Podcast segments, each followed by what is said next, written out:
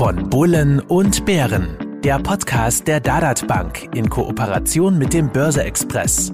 Bevor es losgeht, beachten Sie bitte unseren Disclaimer auf dad.at/slash podcast. Risikohinweis. Die Inhalte dienen ausschließlich der allgemeinen Information, sind ohne Gewähr keine Empfehlung zum Kauf oder Verkauf bestimmter Finanzinstrumente. Es handelt sich um keine Anlageberatung. Herzlich willkommen zu Von Bullen und Bären Folge 34, dem Podcast von Börse Express und der Dadat Bank rund ums Thema Geldanlage. Mein Name ist Robert Gillinger, ich bin Chefredakteur des Börse Express und mir zur Seite sitzt wie immer Ernst Huber, Chef der Dadat Bank. Hallo Ernst. Hallo Robert, grüß dich. Studiogast ist heute Dr. Thomas Birtel, seit bald zehn Jahren Vorstandsvorsitzender des Strabag-Konzerns. Wir kennen den Konzern alle von den Schildern rund um den Straßenbau oder bei diversen Hochbauprojekten. Wenn ich kurz ergänzen darf, das Angebot umfasst sämtliche Bereiche der Bauindustrie und deckt die gesamte Bauwertschöpfungskette ab. Vom Entwurf über die Planung und den Bau bis hin zu Property Facility, Services, dem Betrieb und Abbruch. 1835 als Ilbau gegründet, erzielte man mit mehr als 73.000 Mitarbeitern 2021 einen Umsatz von mehr als 15 Milliarden Euro und belegte damit den Trend Top 500 Österreichs Platz 3 hinter OMV und der Porsche Holding. Ja, Herr Dr. Birtel, was sind die Vorteile eines Komplettanbieters im Baugeschäft? Was macht die Strabag aus Ihrer Sicht aus? Und weil es kürzer ist, frage ich nicht, was die Strabag rund um den Bau alles macht, sondern was macht sie nicht? Ja, wir bezeichnen uns, lieber Gillinger, ja als Technologiekonzern für Baudienstleistungen und das ganz bewusst nicht als Bauunternehmen, weil wir tatsächlich rund um das Bauen letztlich alles machen. Natürlich sind mehr als 80 Prozent unseres Umsatzes Bauleistungen, aber wir sind in der Wertschöpfungskette davor und danach ebenso aktiv, beispielsweise als Baurohstoffkonzern. Wir sind auch ein großer Facility Manager, wir sind ein Projektentwickler und wir entwickeln und betreiben PPP-Projekte, sodass äh, diese Bezeichnung Technologiekonzern für Baudienstleistungen extra gewählt worden ist, um abzubilden, dass auch die Kollegen, die etwa ein Projekt entwickeln oder die einen Kiesbruch betreiben, mit zur Strabag-Familie gehören. Mhm. Und was macht die Strabag nicht innerhalb des Baugeschäfts oder machen sie eigentlich alles? Sie macht vieles nicht, was nicht mit Bauen zu tun hat. Aber was das Bauen selbst angeht, fällt es mir schwer, jetzt eine Dienstleistung äh, zu erwähnen, die nicht irgendwo im Konzern auch kompetent angeboten würde. Mhm. Ich habe gewusst, die Antwort auf die Frage ist kürzer, wenn ich sie so stelle. Herr Doktor, die Schlagzeilen dieser Tage werden von den Themen Inflation, Zinsen, Lieferketten und Rezessionsangst geprägt. Was macht Ihnen als CEO der Strabag die größten Sorgen? Wir sind erfreulicherweise bisher von den Einschlägen, die ja aus verschiedenen Richtungen gekommen sind, relativ verschont geblieben. Wir haben beispielsweise in den Jahren 2020 und 2021, den beiden Pandemiejahren, die besten Ergebnisse in der Unternehmensgeschichte äh, eingefahren. Äh, das heißt also, wir haben mit steigenden Kosten, mit mangelnden Verfügbarkeiten, mit Lieferkettenstörungen gut umgehen können. Und deswegen wirkt es vielleicht ein bisschen paradox, dass ich all diese tagesaktuellen Einflüsse nicht nenne, sondern bei dem bleibe, was aus meiner Sicht nach wie vor die größte Herausforderung für ein Unternehmen ist, was am Bau tätig ist. Das sind die projektbezogenen Risiken. Und die sind nach wie vor die größte Herausforderung für uns, die einzelprojektbezogenen Risiken gut zu managen. Denn bei uns kann durchaus ein großes Projekt einen großen Teil des Ergebnisses ähm, äh, in Frage stellen. Und dass uns das in den letzten Jahren relativ gut gelungen ist, ist für mich die grundsätzliche Erklärung dafür, dass wir diesen steten Margenzuwachs zeigen konnten, den wir seit etlichen Jahren jetzt vorweisen. Mhm. Worauf kann man das zurückführen, dass das Projektmanagement immer besser läuft? Ich glaube, dass hier die Digitalisierung eine ganz große Rolle spielt. Digitalisierung bedeutet auch äh, die äh, Dinge transparent zu gestalten. Und je transparenter man die Entwicklung eines Bauvorhabens sehen kann, je schneller man ihr folgen kann, desto eher erkennt man auch eventuelle Fehlentwicklungen und kann rechtzeitig gegensteuern. Das ist in der Vergangenheit nicht in dem Maß der Fall gewesen, wie wir das heute können. Aber das ist ein Prozess, der auch noch lange nicht abgeschlossen ist, der wahrscheinlich nie abgeschlossen sein wird. Da ist stets noch Verbesserungsmöglichkeit gegeben. Mhm. Ernst, Inflation, Zinsen und Lieferketten waren jetzt bei der Strabag nicht die größten Sorgen. Wenn du dir die Portfoliobewegungen der Dadat-Kunden ansiehst, kann man da irgendetwas daraus schließen, was dort, dort die großen Sorgen sind und wie diesen begegnet wird? Also ich würde meinen, Robert, das ist aktuell generell eine schwierige Situation, auch für Anleger und insbesondere auch für Sparer. Wir wissen, am Sparkonto gibt es ja nach wie vor de facto keine Zinsen und auf der anderen Seite haben wir eine Inflation, wie wir es jetzt seit 40 Jahren nicht mehr gesehen haben, eine Inflation von rund 8 Prozent. Und wenn man heute 100.000 Euro erspart hat mit einem Nullzins und mit einer Inflation von 7 bis 8 Prozent, würde sich die Kaufkraft über die nächsten 10 Jahre halbieren. Das heißt, der Sparer, der Anleger muss etwas machen. Wir wissen, äh, die Aktienmärkte sind aktuell auch ein bisschen volatil. Es ist eine sehr unsichere wirtschaftliche Situation derzeit aufgrund der diversen Probleme, die wir alle kennen und das heißt eher, eher, eher schwierige Situation aktuell. Nichtsdestotrotz, meine Meinung war immer, mittel- bis langfristig äh, machen Aktien natürlich Sinn und was wir bei unseren Anlegern auch sehen, äh, nach wie vor überwiegend deutlich die, die Käufe an Aktien verglichen mit den äh, Verkäufen. Wir haben einen ganz einen klaren Überhang. Wir haben selbst in diesen letzten drei Monaten, ich glaube, wir haben zwei oder drei Tage gesehen, wo Anleger mehr verkauft haben als gekauft, aber grundsätzlich ist nach wie vor äh, ja, überwiegend nach wie vor ganz, ganz klar die Käufe und auch die Neukundengewinnung läuft nach wie vor sehr, sehr zufriedenstellend. Ja nach wie vor kommen neue äh, Depots Tag für Tag dazu und das stimmt mich schon sehr positiv auch. Mhm. Andere Schlagzeilen, die das Geschehen prägen, haben etwas mit Eigenversorgung zu tun. Stichwort Rohstoffe und Energie. Herr Dr. Birtel, wie ist die Situation bei Ihnen bei der Strabag? Ich habe mir da so ein paar Zahlen herausgeholt. 2021 verbrauchten Sie rund 450.000 Tonnen Baustahl, 65.000 Tonnen Stein und Kies, 4,8 Millionen Kubikmeter Beton, mehr als 1,5 Millionen Tonnen Zement und verlegten mehr als 12 Millionen Tonnen Asphalt. Und kleine Zusatzfrage, wer zahlt die gestiegenen Kosten? Ich lese überall gestiegene Kosten im Baugeschäft. Müssen Sie diese in Kauf nehmen oder Ihre Kunden? Ich kann noch eine Zahl ergänzen. Wir haben 2021 auch 170 Millionen Liter Diesel verbraucht, was dann das Stichwort Energie noch mit abdeckt. Äh, unter dem Strich äh, haben wir das im Jahr 2071, äh, 2000, Entschuldigung, 21 am Ergebnis gesehen. Ist es gelungen, das Ergebnis positiv zu gestalten? Äh, was heißt, dass es nicht in jedem Einzelfall gelungen ist, äh, die Kosten an die Kunden weiterzugeben. Wir haben Verträge, die unter Umständen feste Preise beinhaltet haben und natürlich haben wir uns an diese Verträge gehalten. Aber es ist per Saldo gelungen, die Kosten äh, an den Markt weiterzugeben, sonst hätten wir dieses positive Ergebnis nicht ausweisen können. Und das ist nur dadurch zu erklären, dass die Nachfrage in unseren Märkten nach wie vor überall intakt ist. Das heißt also, wir haben eine starke Nachfragesituation, die es möglich macht, äh, insbesondere dann bei neuen Verträgen der aktuellen Kostensituation Rechnung zu tragen, sodass per Saldo das Ergebnis nach wie vor in Ordnung gewesen ist. Mhm. Und Stichwort Eigenversorgung, haben Sie da Probleme?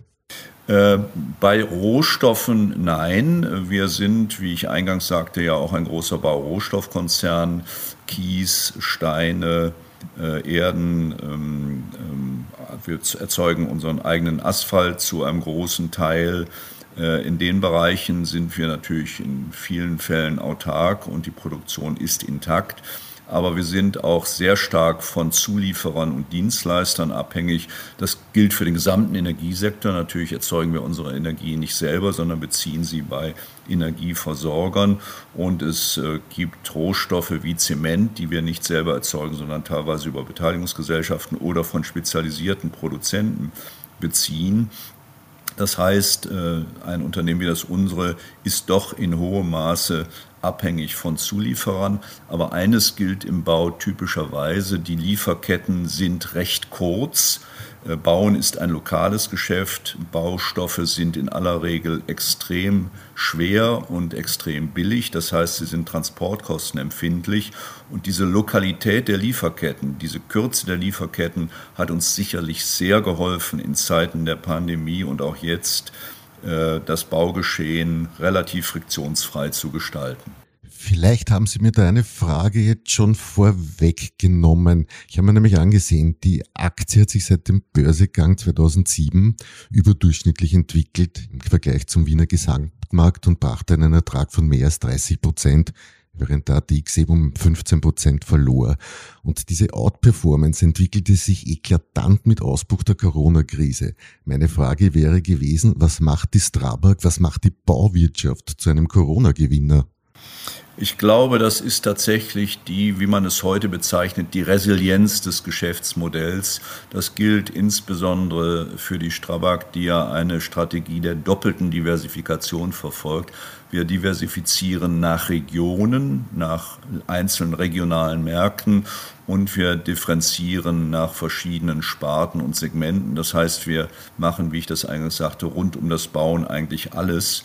Und ähm, diese doppelte Diversifikation, die trägt zu einer besonderen Stabilität bei. Wir haben mit unserem Geschäftsmodell die Volatilität aus dem Bauen herausgenommen und das sowohl auf der Topline als auch bei der Bottomline in den beiden äh, Corona-Jahren, wie ich glaube, recht eindrucksvoll unter Beweis äh, stellen können. Und das scheint mir dann auch der Börsenkurs äh, wieder zu spiegeln. Mhm. Ich würde gerne zum Stichwort europäischer Green Deal und veraltete Infrastruktur in Europa kommen. Und das selbst bin nämlich bei einem Blick ins europäische Mecker für Autofahrer, den tempolimitlosen deutschen Autobahnen, wo ungefähr zehn Prozent der Brücken als dringend sanierungsbedürftig eingestuft werden. Wie kommt bei all dem die Strabag ins Spiel? Und Sie selbst wollen ja, glaube ich, bis 2040 klimaneutral sein. Das stimmt, das ist unsere Nachhaltigkeitsstrategie über vier äh, Etappen. Wenn ich an die veraltete Infrastruktur denke, dann sehe ich zwei Aspekte, die mit dem Green Deal oder Nachhaltigkeit äh, zu tun haben. Zum einen trägt natürlich veraltete und äh, marode Infrastruktur zu Umweltproblemen bei. Wenn Sie an große Brücken etwa in Deutschland denken, dann führt der Umstand, dass diese Brücken teilweise nicht mehr von LKWs und Schwerlastverkehr befahren werden dürfen, dazu, dass dieser Verkehr hunderte von Kilometern Umweg nehmen muss. Also nicht die kürzeste Verbindung zwischen zwei Punkten fahren kann, sondern ganz erhebliche Umwelt. Äh, Umwege äh, gefahren werden müssen. Und die haben natürlich dann mit Emissionen zu tun. Das sind unnötige Emissionen, das ist unnötiger Treibstoffverbrauch. Ähm, der durch eine Sanierung der Infrastruktur dann wieder vermieden werden kann. Das ist der eine Aspekt. Der zweite Aspekt, den ich sehe, und der hat dann mit unserer Umweltstrategie und unserer Nachhaltigkeitsstrategie mehr zu tun, das ist die Frage, wie wir die Infrastruktur sanieren, äh, wie wir neue Infrastruktur bauen. Und da spielt ein Aspekt gerade beim Straßenbau eine große Rolle. Das ist das Recycling von Baumaterialien, was in manchen Märkten noch gar nicht gern gesehen wird oder gar nicht zugelassen ist, wo wir aber auch stark in der Forschung unterwegs sind. Das heißt, es wird künftig noch stärker als heute schon möglich sein, äh, das Material, was man gewinnt beim Abbruch von alten Bauvorhaben, von alter Infrastruktur wieder zu verwenden beim Neubau, bei der Erweiterung, bei der Sanierung von Infrastruktur. Und damit würden wir dann in der Zukunft einen wesentlichen Beitrag zur Kreislaufwirtschaft leisten. Mhm. Und daraus kommt die Klimaneutralität bis 2040. Ich kann mir das bei einem Baukonzern so schwer vorstellen, wie man klima-CO2-frei sein kann, also klimaneutral. Das ist tatsächlich ein mehrstufiger Prozess. Äh, Sie haben recht, das ist ein, eine schwierige Aufgabe. Der sogenannte Scope 1 bei uns wird auf etwa nur 10 Prozent geschätzt, im Unterschied zur stationären Industrie, wo er weit über 50 Prozent liegen dürfte. Das heißt, wir sind in ganz hohem Umfang auch von anderen abhängig, um dieses Ziel zu erreichen. Und deswegen haben wir es eben in vier Stufen gegliedert.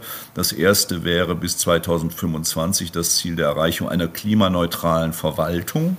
Das zweite wäre bis 2030 das Ziel der klimaneutralen Baustelle, also des Betriebs auf den Baustellen, äh, was etwa den Ersatz von heute dieselbetriebenen Baugeräten durch etwa elektrobetriebene bedeuten würde. Ab 2035 wäre es dann die grundsätzliche Lieferung von klimaneutral betreibbaren Bauvorhaben. Das heißt, dass die Projekte, die wir abliefern, dann im Betrieb klimaneutral sein können. Und der dauert ja äh, viele Jahrzehnte bis zu 100 Jahre und äh, liefert einen ganz wesentlichen Beitrag zu den aktuellen Umweltproblemen. Und das vierte wäre dann tatsächlich auch, dass wir im Bereich der Baustoffzulieferungen äh, auf Klimaneutralität kommen, beispielsweise beim Zement, der ja einen gewaltigen CO2-Fußabdruck hat. Und das ist das Ziel, was bis 2040 erreicht werden soll. Muss einräumen, eine sehr große Herausforderung, muss daran erinnern, dass das Ziel nicht nur über Vermeidung von Emissionen erreicht werden kann, sondern teilweise auch über Kompensation. In welcher Mischung sich das dann bis 2040 darstellt, das wird man dann sehen. Knapp zehn Jahre Thomas Birtler als CEO bei der Strabag. Was haben Sie erreicht, beziehungsweise was bezeichnen Sie als Ihren größten Erfolg in dieser Zeit? Ja, das ist eine nicht ganz kurze Zeit und da fällt es schwer, eine Auswahl zu treffen. Ich würde bei dem, was ich erreicht habe, das hervorheben, was, glaube ich, auch der Markt am ehesten wahrnimmt. Das ist das stete Wachstum in diesen zehn Jahren bei unserer Marge. Wir haben zwar auch in der Topline, äh, also in unserer Bauleistung, stetig Zuwächse erzielen können, aber das Wichtige für die Eigentümerinnen und Eigentümer, für die Aktionärinnen und Aktionäre ist das stete Margenwachstum, was es ja auch erlaubt hat, eine stetig steigende Dividende zu zahlen. Und ähm, meine größten Erfolge, die ich natürlich nur in einem Team mit meinen Vorstandskollegen und den Mitarbeiterinnen und Mitarbeitern bei der Strabag erzielen konnte, die sind vielleicht im Bewusstsein der Öffentlichkeit heute gar nicht mehr so präsent. Das sind aber für mich die beiden größten Investitionen, die wir als Einzelfälle äh, getätigt haben, nämlich die vollständige Übernahme der deutschen Tochter Strabag AG in Köln. Das war ein Squeeze-out von der Börse und die vollständige Übernahme der Zyblin AG in Stuttgart. Das war das Aufkaufen eines zweiten Minderheitsaktionärs. Äh, dass uns das gelungen ist in den Jahren 2016 und 2017, hat ganz wesentlich dazu beigetragen, dass wir in dem wichtigsten Einzelmarkt des Konzerns, und das ist mit 45 Prozent Leistungsanteil Deutschland, äh, die Konzernstruktur wesentlich optimieren konnten. Das war natürlich bei Minderheitsgesellschaftern in diesen beiden wichtigen Töchtern vorher nicht möglich. Und das ist seitdem konsequent vollzogen worden und hat sicher auch wesentlich dazu beigetragen, dass unsere Wettbewerbsfähigkeit stark gestiegen ist und damit auch die Ergebnisse besser gestaltet werden konnten. Der Entschluss der deutschen Strabag fiel Ihnen ja wahrscheinlich nicht schwer, weil Sie die ja quasi von der Pike auf gut kannten. Äh, das stimmt. Ich bin ja seit über einem Vierteljahrhundert im Konzern und habe meinen Weg bei der Strabag in Deutschland äh, begonnen. Von daher ist Ihre Annahme zutreffend, ja. Eine Abschlussfrage an die Branchenexperten hätte ich jetzt. Soll ich mein Bauvorhaben oder den Immobilienkauf jetzt tätigen, da es ohnehin nicht mehr billiger wird? Das geht vor allem an Herrn Dr. Birtel. Und welche Sicherheiten, Stichwort Eigenkapitalanteil, ist anzuraten? Und soll ich eher einen fixen oder variablen Kredit nehmen? Das wird dann ein Ernst gehen. Wenn ich aber mit Herrn Dr. Birtel beginnen darf. Ja, eine generelle Antwort auf diese Frage kann man, glaube ich, fairerweise nicht geben, obwohl es natürlich in unserem Interesse wäre zu sagen, ja, baue jetzt, gib den Auftrag jetzt an die Strabag. So einfach ist es nicht. Die Antwort auf die Frage hängt aus meiner Sicht ganz wesentlich von der Situation des jeweiligen Investors oder Käufers ab. Ist er ein Eigennutzer, der das Bauvorhaben in absehbarer Zeit jetzt äh, nützen möchte, dann spricht das vieles dafür, es auch jetzt zu bauen. Ist es ein Kapitalanleger, der das Objekt als äh, Renditeinvestition sieht, dann können sich andere Überlegungen ergeben. Ich kann nur sagen, unter dem Strich unterscheidet sich die große Mehrheit unserer Kunden derzeit noch dafür, jetzt zu bauen, denn die Pipeline an neuen Auftragszugängen ist intakt. Äh, es ist richtig, dass wir auf der privaten Seite natürlich auch zinsempfindliche Auftraggeberinnen und Auftraggeber haben. Äh, aber wir sehen unter dem Strich noch nicht, dass der Umstand, dass Baugeld über zehn Jahre jetzt wieder richtig Zinsen kostet, dass dort die Nachfrage einbrechen wird, äh, eingebrochen ist. Sie wird sicherlich auf Sicht einen gewissen Dämpfer erfahren. Auf der Seite der öffentlichen Kunden, also im klassischen Infrastrukturgeschäft, sehe ich das überhaupt nicht. Da spielt der Bedarf an Infrastruktur die entscheidende Rolle. Und dieser Teil unserer Klientel ist aus meiner Sicht recht wenig zinsempfindlich. Mhm. Ist auch der größte Teil Ihrer Klientel, glaube ich, oder? Die öffentliche Hand. Es ist die Mehrheit, der, ähm, wenn man äh, von der, äh, vom Anteil an unserer Bauleistung ausgeht, dann sind es über 50 Prozent öffentliche Kunden. Aber auch die private Kundschaft ist mit über 40 Prozent doch ein ganz wichtiger Ast unseres Geschäfts. Mhm. Und Ernst, wie ist das jetzt mit Sicherheiten und Kreditkosten? Das Thema mit den Immobilien also ich, ich kann ja nur sprechen für, äh, ich sage jetzt mal, für den privaten äh, Immobilienkauf. Äh, ist ja immer die Frage, wann ist der richtige Zeitpunkt.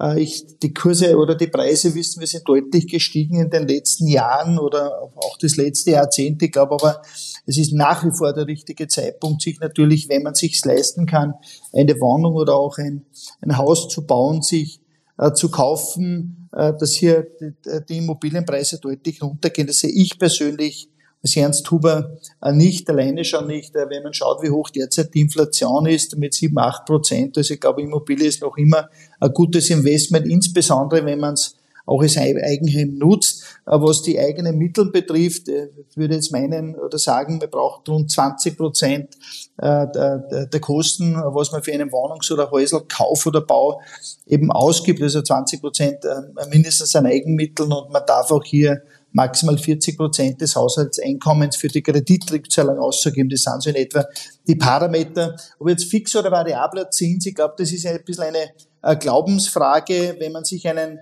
Fixzins äh, vereinbart, äh, dann liegt er selbst bei zehn Jahren Laufzeit mittlerweile bei über drei Prozent, was aber wieder spannend ist, auch bei einer längeren Laufzeit, 20, 25 Jahre, ist der Aufschlag gegenüber zehn Jahren nur minimal. Also dann ist vielleicht ein Viertelprozent äh, Punkt mehr an Zins zu bezahlen. Also ich glaube nach wie vor ein leistbarer Zins. Vor fünf, sechs Jahren hätte man gesagt, ist okay. Heute waren wir halt niedrige Zinssätze äh, gewohnt, auch im Fixzinsbereich. Und äh, wenn jemand glaubt, die kurzen Zinsen gehen nicht über ein oder über eineinhalb Prozent, dann macht auch ein variabler Zins nach wie vor Sinn. Aber das muss man sich einfach genau überlegen. Wenn es ein größeres Investment ist, kann man sich auch überlegen, das vielleicht 50 zu 50 aufzuteilen oder auch in einem anderen Verhältnis. Aber äh, das muss der Kreditnehmer letztendlich selber entscheiden, schauen, was kann er sich leisten und wie ist auch seine Einschätzung dazu. Damit möchte ich für heute enden und bedanke mich für den Studiogästen fürs Hiersein. Ich hoffe, für euch da draußen war Interessantes dabei und freue mich, wenn ihr zur nächsten Folge von Bullen und Bären wieder einschaltet. Verabschiede mich von Ernst Huber von der Dadat Bank. Ja, auch ich, Robert, darf mich ganz, ganz herzlich äh, wieder verabschieden und äh, bis zum nächsten Mal. Und speziell bei unserem Expertengast Dr. Thomas Birtel, der uns einen Einblick ins Baugeschäft und in das Unternehmen Strabag gab.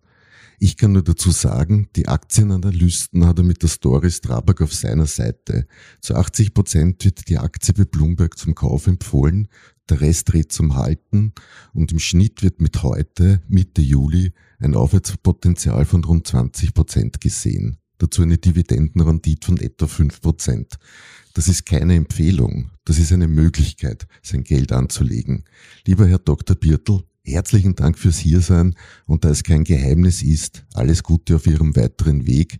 Ende 2022 übergeben Sie den Vorstandsvorsitz in, wie es heißt, jüngere Hände. Einen schönen Tag Ihnen noch. Ganz herzlichen Dank für das Interesse, Herr Gillinger. Bis zum nächsten Mal. Auf Wiederhören.